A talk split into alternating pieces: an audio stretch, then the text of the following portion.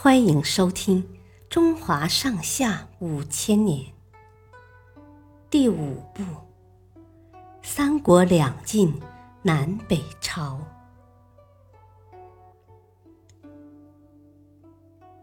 宣文君传州官。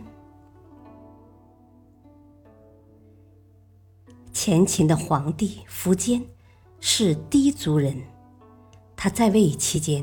为了吸收汉族的先进文化，大力兴办太学，让前秦的一些少年子弟认真学习儒家的四书五经。有一次，苻坚去太学里巡视，拷问老师们一些儒学问题。老师们对很多问题都能对答如流，但对关于礼乐。典章方面的州官却知之甚少。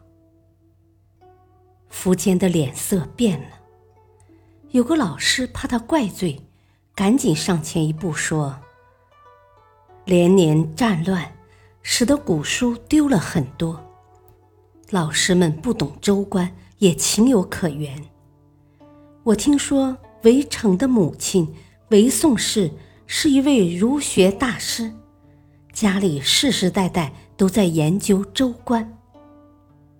虽然老人家已经八十岁了，可他耳不聋，眼不花。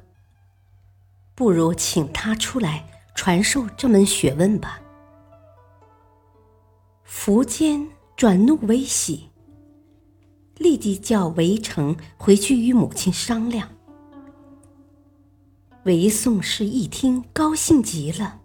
连声说：“我愿意，我愿意，只是年纪大了，行动不便，就请皇上准我在家里教吧。”苻坚同意了。之后，苻坚派了一百二十名学生上门求教。